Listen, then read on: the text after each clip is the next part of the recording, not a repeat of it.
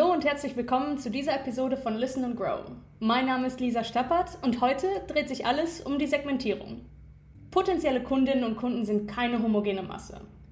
Sie haben unterschiedliche Wünsche, Ansprüche und Vorstellungen von dem perfekten Produkt sowie von der optimalen Ansprache durch ein Unternehmen. Um dem Kaufverhalten der einzelnen Kundengruppen gerecht zu werden, gilt es, den Markt in relevante Segmente aufzugliedern. Wie ihr dabei vorgehen könnt und welche Vorteile Segmentierung bietet, schauen wir uns jetzt gemeinsam an. Lasst uns dazu zunächst einmal klären, was Segmentierung eigentlich genau bedeutet.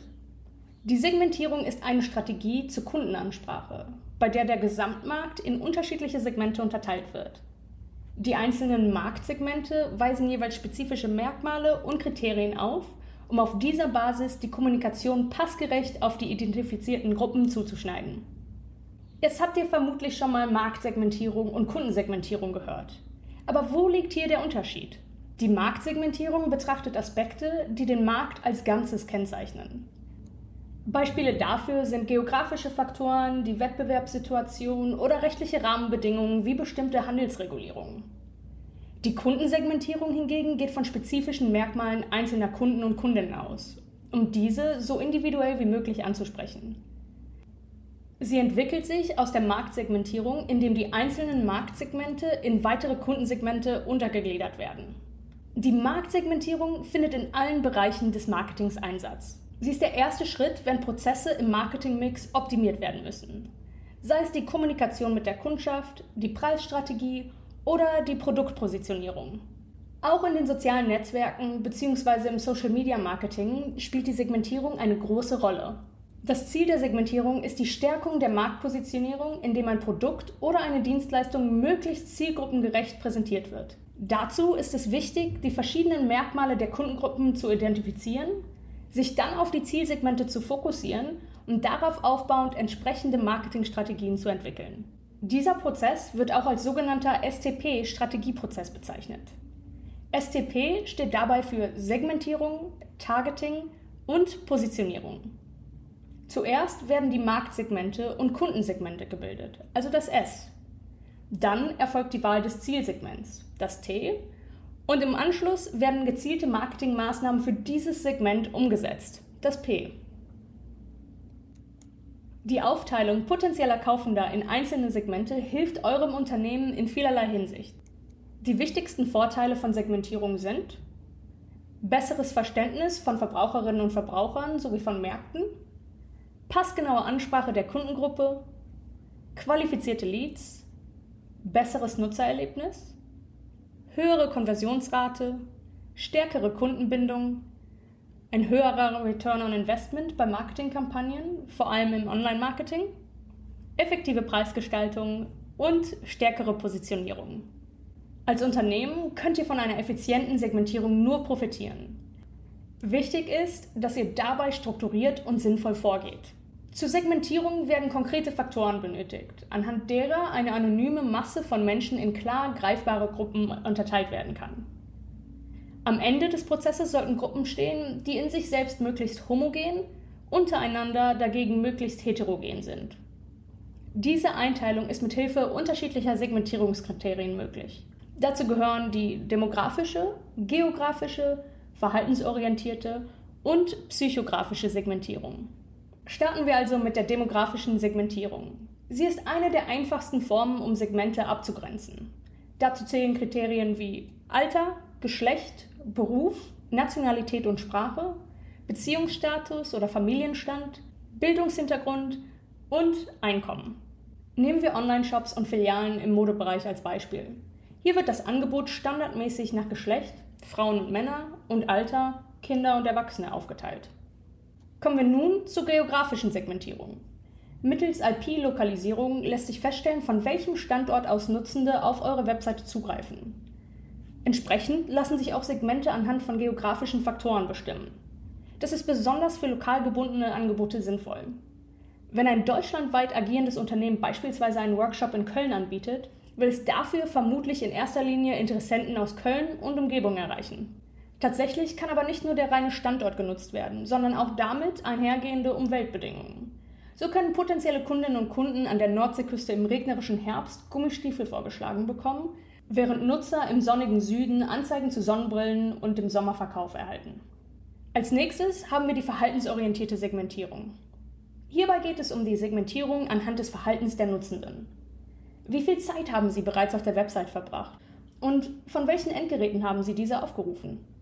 Welche Artikel haben Sie sich angesehen und kam es in der Vergangenheit bereits zum Kaufabschluss?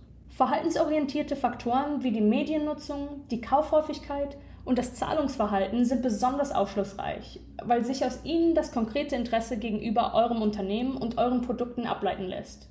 Wenn eure Kundschaft zum Beispiel häufiger vor Ort als online einkauft, bietet es sich eher an, Werbung für eure lokalen Filialen zu schalten, als exklusive Online-Rabatte zu bewerben.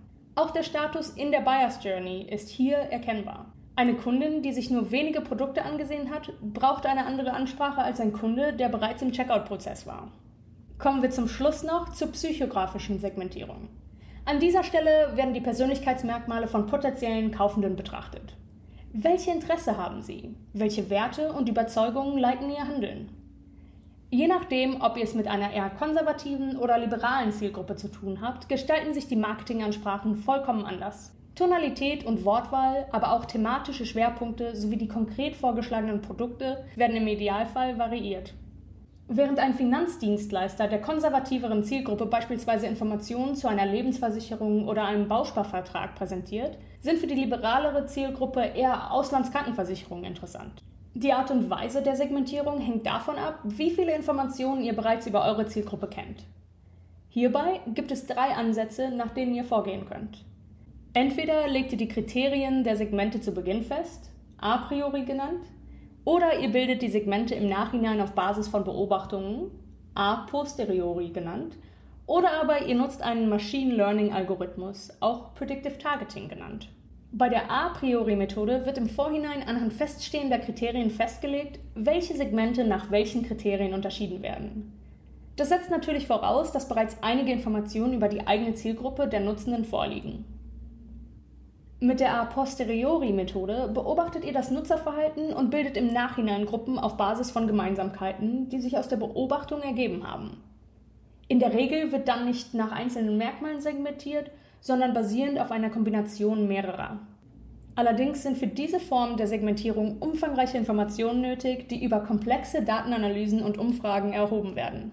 Mit der Predictive Targeting Methode lernt ein Machine Learning Algorithmus aus dem Online-Kaufverhalten der Nutzenden. Er erkennt Zusammenhänge und erstellt auf dieser Basis Segmente. Der große Vorteil dieses Vorgehens liegt darin, dass so auf Basis von subtilen Merkmalen segmentiert werden kann, die anders nicht identifizierbar gewesen wären. In den meisten Fällen fehlen die Ressourcen, um alle identifizierten Segmente gleichermaßen anzusprechen. Daher muss eine Priorisierung vorgenommen werden. Um zu beurteilen, wie wichtig ein Segment bzw. eine daraus abgeleitete Buyer-Persona ist, können verschiedene Aspekte herangezogen werden. Da haben wir zunächst einmal die allgemeine Relevanz. Bringt es einen strategischen Mehrwert, ein bestimmtes Segment anzusprechen? Handelt es sich zum Beispiel um eine besonders treue, beständige Kundengruppe, die einen erheblichen Teil der finalen Käufe ausmacht? Ebenfalls sollte die Rentabilität in die Priorisierungsentscheidung mit einbezogen werden. Es muss sich monetär lohnen, ein Segment anzusprechen. Hier spielen vor allem Faktoren wie Einkommen und Kaufkraft eine Rolle. Allerdings müssen diese Aspekte auch mit dem finanziellen Aufwand ins Verhältnis gesetzt werden, der nötig ist, um das entsprechende Segment anzusprechen. Letztlich sollte auch ein Blick auf die Umsetzbarkeit geworfen werden. Kann das Segment mit den zur Verfügung stehenden Mitteln überhaupt richtig angesprochen werden? Junge Millennials als Hauptzielgruppe auszumachen, ist beispielsweise nur dann sinnvoll, wenn ihr auch die entsprechenden Kanäle wie soziale Netzwerke intensiv bespielen könnt und wollt. Für eine gezielte Ansprache potenzieller Kunden und Kundinnen ist es unerlässlich, Kundensegmente zu identifizieren. Im Anschluss werden diese anhand verschiedener Segmentierungskriterien umfassend charakterisiert. Eine Buyer-Persona entsteht. Diese ermöglicht eine Personalisierung von Inhalten, Produktanzeigen und Angeboten, was die Konversionsrate maßgeblich beeinflusst. Die Entscheidung für die richtige Form der Priorisierung ist komplex. Es sollten nicht ausschließlich die Kaufkraft oder der potenzielle Anteil an der Gesamtgruppe eine Rolle spielen. Denn genauso wichtig sind das Potenzial für eine langfristige Kundenbindung und die Frage, ob sich Nutzerinnen und Nutzer aus einem bestimmten Segment als besonders eifrige Markenbotschafter hervortun können. Fassen wir also nochmal zusammen. Segmentierung dient als Grundlage für eure Marketingstrategien. Indem ihr euch an den individuellen Bedürfnissen eurer Kundschaft orientiert, könnt ihr effektiv euren Gewinn und Umsatz steigern. Habt dabei auch ein besonderes Augenmerk auf Nischensegmente, um jegliche Wachstumschancen ausfindig zu machen und eure Angebote möglichst präzise auszurichten. Wenn ihr mehr über Segmentierung und Buyer Personas erfahren wollt, schaut gerne mal in der HubSpot Academy vorbei. Dort könnt ihr in der Content Marketing Zertifizierung noch einiges mehr zu dem Thema erfahren. Den Link dazu findet ihr wie immer in den Show Notes. In diesem Sinne, macht es gut und bis zum nächsten Mal.